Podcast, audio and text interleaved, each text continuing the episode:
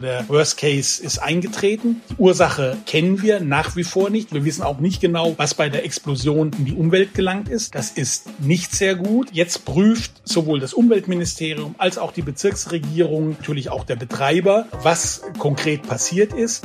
Eine Woche nach der Explosion in einem Tanklager im Camppark in Leverkusen sind noch immer viele Fragen offen. Im Podcast sprechen wir darüber, wie sicher eigentlich Chemieanlagen sind und wir schauen explizit auf die Kontrollen, die es vor der Explosion gab. Rheinische Post Aufwacher. News aus NRW und dem Rest der Welt. Ich bin Julia Marchese. Ich freue mich sehr, dass ihr zuhört. Eine Woche ist die schreckliche Explosion im Camppark in Leverkusen jetzt her, bei der mindestens sechs Menschen ihr Leben verloren haben. Eine weitere Person wird noch immer vermisst. 31 Menschen wurden verletzt. Wir erinnern uns, es war eine riesige grau-schwarze Rauchwolke, die über dem explodierten Tanklager in die Luft gestiegen ist. Die Detonation konnte noch kilometerweit entfernt gespürt werden. Und mit Stand von Dienstag konnten die Brandermittler der Polizei auch noch nicht bis in den den direkten Bereich am Explosionsort vordringen, wegen Einsturzgefahr und zu hoher Toxizität. Politikredakteur Martin Kessler hat dazu recherchiert, wie sicher solche Chemieanlagen sind und welche Kontrollen es vorab in Leverkusen gab. Hallo. Hallo. In Leverkusen gab es die Explosion bei der Sonderabfallverbrennungsanlage. Da wurden also Sonderabfälle aus dem gesamten Camppark verbrannt. Und grundsätzlich gelten bei all solchen Anlagen, wo mit chemischen Stoffen gearbeitet wird, die höchsten Sicherheitsstandards. Das ist ja eigentlich ein Grundsatz, oder? Ja, man muss dazu sagen, dass die chemische Industrie ist eine sehr erfolgreiche Branche in Deutschland und unsere Exporte sind sehr stark von ihr abhängig, unsere Exporterfolge. Aber sie ist zugleich auch eine umstrittene Branche. Denken Sie nur an die Umweltskandale der Vergangenheit. Und deswegen ist es für die chemische Industrie total wichtig, dass die Sicherheit und auch die Umweltstandards höchsten Niveau entsprechen. Vielleicht kann man das vergleichen mit anderen Branchen, also zum Beispiel mit der Luftfahrt. Da darf einfach kein Flugzeug abstürzen oder mit der Atomindustrie, da darf einfach kein Unfall passieren. Das gilt auch für die chemische Industrie. Und auch wenn es sich um eine Sondermüllverbrennungsanlage handelt, die eigentlich mehr so zum Abfallbereich gehört, ist eben durch den Betreiber Corenta, die sind ein Mitglied des Verbandes der chemischen Industrie in Deutschland, ist eben durch diesen Betreiber eigentlich gewährleistet, gewährleistet, dass höchste Standards eingehalten werden und jeder Unfall in diesem Bereich, egal welche Ursache er hat, ist ein Problem für die Akzeptanz der chemischen Industrie. Wer ist denn für die Kontrollen solcher Anlagen zuständig? Also konkret jetzt bei der Anlage in Leverkusen. Für die ist das Land zuständig und zwar in Form der Bezirksregierung. Und zwar, das ist dann die Bezirksregierung Köln. Und die Bezirksregierung hat die Fachleute, die bewerten können, ob die Anlagen den Sicherheitsstandards, den sehr, sehr hohen Sicherheitsstandards, vor allem in der chemischen Industrie entsprechen. Wie kann ich mir das vorstellen? Also welche regelmäßigen Kontrollen hat es in Leverkusen gegeben? Es gibt da ganz verschiedene Kontrollen. Die wichtigste Kontrolle ist die sogenannte Störfall- und Umweltinspektion. Die wird von Gesetz wegen, muss die alle drei Jahre durchgeführt werden. Üblich ist aber, dass man die alle zwei Jahre durchführt. Man geht da praktisch über die gesetzliche Erfordernis hinaus. Das ist in diesem Fall jetzt nicht geschehen, sondern die letzte war 2018. Und dann wurde jetzt eine für 2021 anberaumt, also nach drei Jahren innerhalb des gesetzlichen Rahmens, aber nicht so, wie es früher immer war.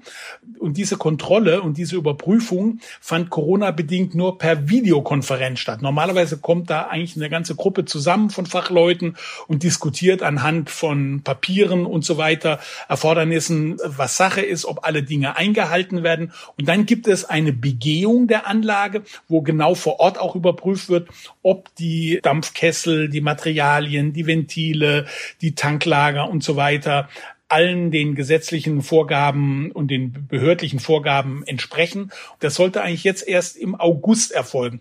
Das ist also eine gewisse Verzögerung, die zwar rechtlich in Ordnung ist, aber die etwas ungewöhnlich war. Und durch die Explosion fällt natürlich jetzt diese Begehung weg, weil die ja auch jetzt keinen Sinn mehr ergibt. Hm, okay, also die Begehung stand bei der Kontrolle noch aus. Angesichts der Rauchwolke war einer der ersten Fragen nach der Explosion ja auch außerdem, was wurde da eigentlich verbrannt? Also gesprochen wurde über Lösungsmittel, Details gab es da aber erstmal noch nicht. Mittlerweile ist aber klar, dass es keine Rückstände von Dioxin und dioxinähnlichen Stoffen gab. Hätte da noch genauer kommuniziert werden müssen? Ja, das finde ich schon, dass das hätte genauer kommuniziert werden ähm, müssen. Am Dienstag ist die Explosion erfolgt. Ähm, dann wurde erstmal nicht gesagt bei der dann darauf folgenden Pressekonferenz, was in den Tanklagern drin war. Es wurde dann gesagt, das wird sofort an die Bezirksregierung weitergegeben. Ich habe nicht verstanden, warum das nicht gesagt wurde. Wusste der Betreiber nicht, was in den Tanklagern war? Ich kann mir es nicht vorstellen. Ich weiß auch nicht, was da die Gründe waren. Der Betreiber hat sich da bedeckt gehalten, also die Corenta, die Firma, die die Anlage Anlage betreibt. Inzwischen ist klar, um was es geht. Du hast ja schon richtig gesagt, dass es eben sich nicht um gefährliche Stoffe wie Dioxin und, und andere handelt, aber man weiß immer noch nicht genau, was bei der Explosion passiert ist. Man weiß, welche Materialien in dem Tanklager drin waren. Das waren nämlich Abfallprodukte für Chemikalien der Landwirtschaft. Das sind dann Phosphorverbindungen, Schwefelverbindungen, das ist nun auch giftiges Zeug, war da enthalten. Das ist nicht unbedingt in die Umwelt abgegeben worden, aber man durch eine Explosion werden ja unter Umständen andere Stoffe freigesetzt und das ist immer noch nicht ganz klar, was da an die Umwelt abgegeben wurde. Ähm, das wird immer noch untersucht und infolgedessen kann es immer noch keine Entwarnung für die Bevölkerung geben. Also für jemand, der im Garten irgendwas hatte da in der Nähe, ist es halt nicht sehr ratsam, das jetzt zu ernten. Wenn es jetzt reif wird, dann muss er vielleicht da auch ganz drauf verzichten. Wie geht es denn jetzt weiter? Also klar ist ja, dass zumindest die Begehung, die Kontrolle vor Ort nicht mehr stattgefunden hat. Also die Überwachungsbehörde, Bezirksregierung in Köln sagt, bis zur Explosion war alles in Ordnung. Das ist die Aussage. Corenta sagt, wir machen über das Maß hinaus was wir vom Gesetz her und von der Verordnung her verpflichtet sind, halten wir Sicherheitsstandards ein, machen Übungen, haben ein Managementsystem, tun alles, damit solche Unfälle nicht passieren. Jetzt ist der Unfall doch passiert, also der Worst Case ist eingetreten. Die Ursache kennen wir nach wie vor nicht. Wir wissen auch nicht genau, was bei der Explosion in die Umwelt gelangt ist. Das ist nicht sehr gut.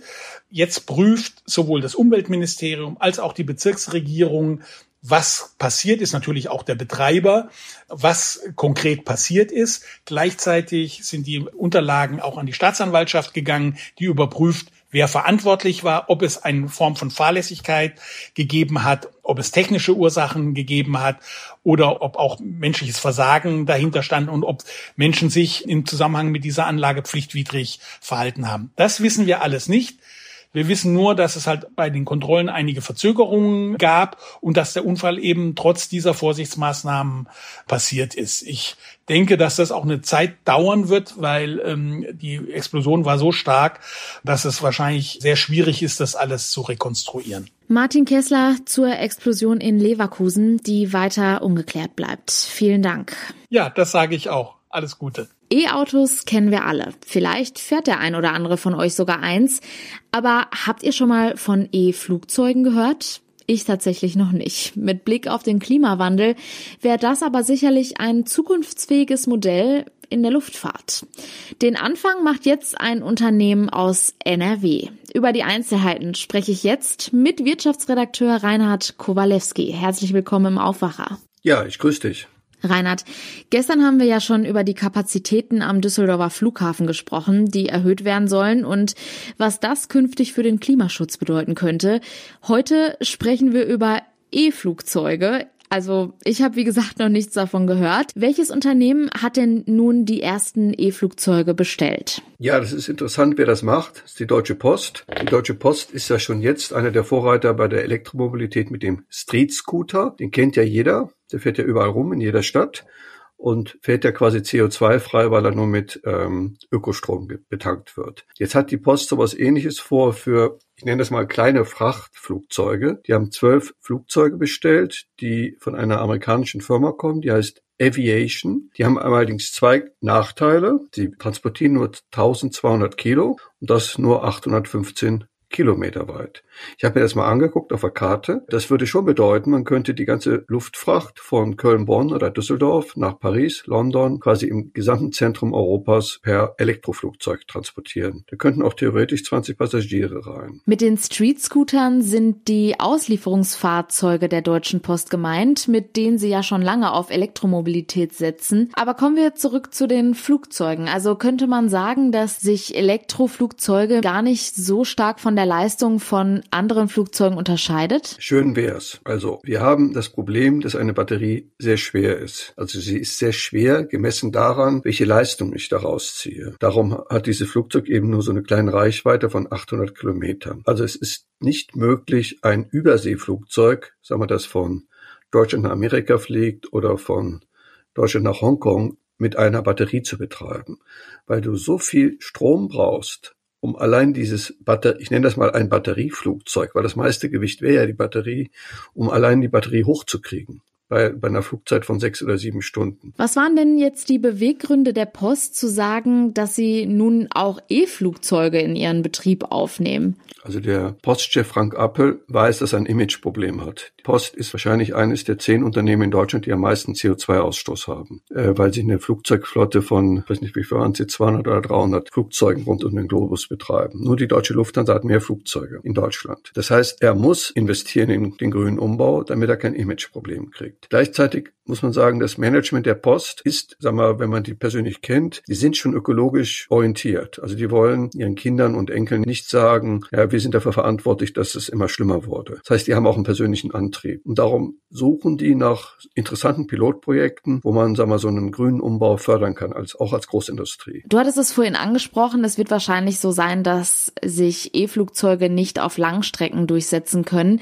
Wird es denn da künftig noch eine andere Lösung geben, um auch Langstreckenflüge klimaneutraler zu gestalten? Also die Luftfahrt wirst du nur klimaneutral hinkriegen, indem du das Kerosin quasi zu grünem Kerosin umwandelst. Das Schöne ist für uns alle, dass das möglich ist. Das ist technisch schon mit kleinen Pilotanlagen ausprobiert worden. Da wird quasi, wenn ich das jetzt richtig im Kopf habe, aus Wasser und Luft grünes Kerosin hergestellt. Das nennt sich synthetisches Kerosin. Und was Entscheidende ist, dieses Kerosin entzieht der Atmosphäre bei der Produktion praktisch genau das CO2, das dann später wieder ausgestoßen wird, wenn das Flugzeug unterwegs ist und das Kerosin verbrennt wird. Das ist praktisch ein Kreislauf. Und das bedeutet, wenn 100 Liter Kerosin verbraucht werden, dass genau die Menge an CO2, die in die Atmosphäre stößt, dann wieder sagen wir, eingefangen wird von den Großanlagen wenn man das Kerosin dann wieder neu herstellt. Ist eine ganz tolle Sache. Sie hat natürlich nur dann Sinn, wenn das Kerosin mit klimafreundlichem Strom hergestellt wird, also sprich Solarstrom oder Windstrom.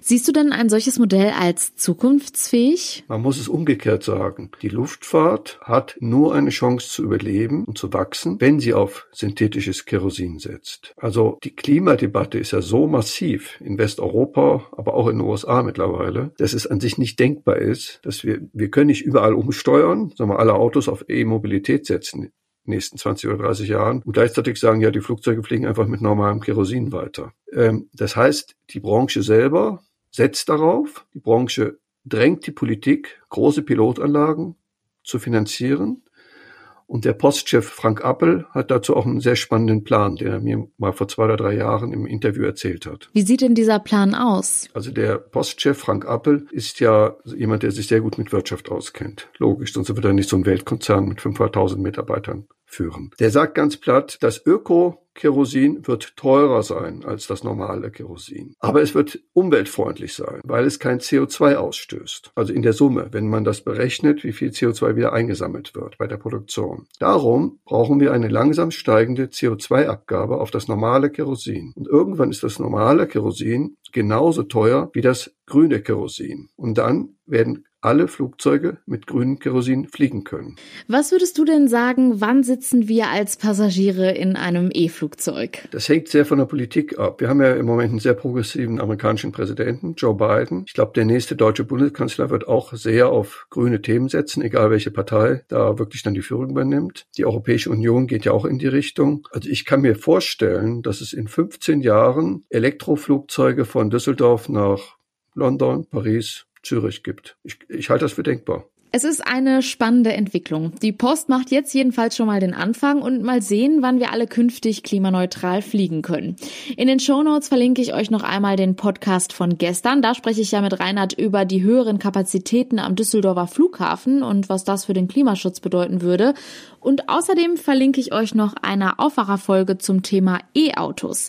Hört doch gerne mal rein. Und vielen lieben Dank, Reinhard Kowalewski. Ja, vielen Dank. Wir freuen uns alle aufs grüne Fliegen in der Zukunft.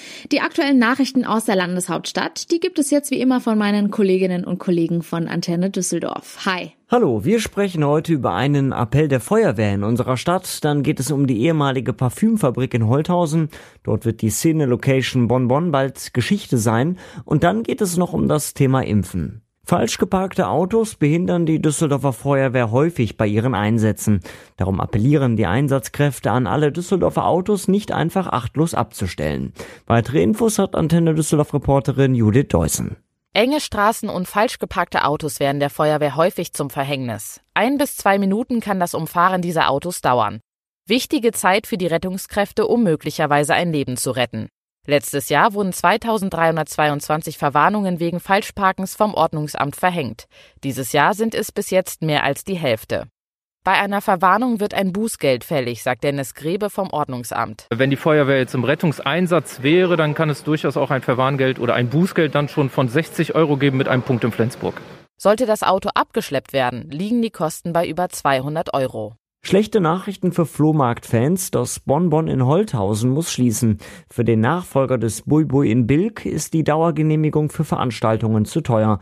Der Aufwand und die Kosten wären höher als das, was die Betreiber einnehmen könnten, sagt der Geschäftsführer Florian Liss im Antenne Düsseldorf Interview. Die Besonderheit am Bonbon war da ja auch, dass es einfach keine, keine Location war und ist, wo man hochwertige Veranstaltungen durchführen kann und ähm, Dementsprechend ist dann die Umsatzerwartung auch nicht so groß. Bisher hatten die Betreiber nur für einzelne Veranstaltungen Genehmigungen von der Stadt erhalten. Liz wünscht sich gerade für kleinere Projekte mehr Augenmaß und Möglichkeiten. Hier in Düsseldorf hat sich ein breites Bündnis zu Wort gemeldet, das zum Impfen aufruft. Den gemeinsamen Appell von Oberbürgermeister Stefan Keller unterstützen die Industrie- und Handelskammer, die Handwerkskammer, Kreishandwerkerschaft, Handelsverband, DEHOGA und der Deutsche Gewerkschaftsbund. Weitere Infos hat Antenne Düsseldorf Reporter Philipp Glees. Mehr als 410.000 Menschen wurden in Düsseldorf bereits gegen das Coronavirus geimpft. Trotzdem haben immer noch viele Menschen noch keinen oder zumindest keinen vollständigen Impfschutz erhalten. Das muss sich ändern, heißt es im Appell. Sich impfen zu lassen heißt damit auch Verantwortung für die Gesellschaft zu übernehmen, sagt zum Beispiel Andreas Ehlert, der Präsident der Handwerkskammer. Der DGB spricht von einem Akt der Solidarität und OB Keller verweist auf die vielen Möglichkeiten, sich in Düsseldorf impfen zu lassen. Der gemeinsame Appell? Jede Impfung zählt wurde auch als Video veröffentlicht. Wir haben es online gestellt, gemeinsam mit Infos, wie wir uns in Düsseldorf impfen lassen können. Und soweit der Überblick aus Düsseldorf. Mehr Nachrichten gibt es nachher immer um halb bei uns im Radio und rund um die Uhr auf unserer Homepage antennedüsseldorf.de. Vielen Dank. Und das ist heute außerdem noch wichtig. Die Kommunen in NRW fordern ein neues Konzept für die Impfzentren. Die Städte stünden bereit, ihre flächendeckenden Impfangebote auszuweiten, um möglichst vielen Kindern und Jugendlichen und Auffrischungsimpflingen möglichst schnell ein Angebot machen zu können. Dieses Konzept muss auch deswegen schnell entwickelt werden, weil die Finanzierung der Impfzentren durch den Bund eigentlich Ende September auslaufen sollte. Die Gesundheitsminister hatten am Montag unter anderem vereinbart, dass ab September zunächst immungeschwächte Patienten Patienten, höchst betagte und Pflegebedürftige eine dritte Impfung bekommen sollen. Hausärzte empfehlen bei dieser Dosis gleichzeitig gegen Grippe zu impfen. Zum Schluss noch ein kurzer Blick aufs Wetter. Heute bleibt es bewölkt und es ist mit Schauern und einzelnen Gewittern zu rechnen. Zeitweise warnt der Deutsche Wetterdienst auch vor Starkregen. Die Höchsttemperaturen liegen zwischen 18 und 23 Grad. Und das war der Aufwacher vom 4. August. Kommt gut durch den Tag. Ciao. Mehr Nachrichten aus NRW gibt's jederzeit auf RP Online. rp-online.de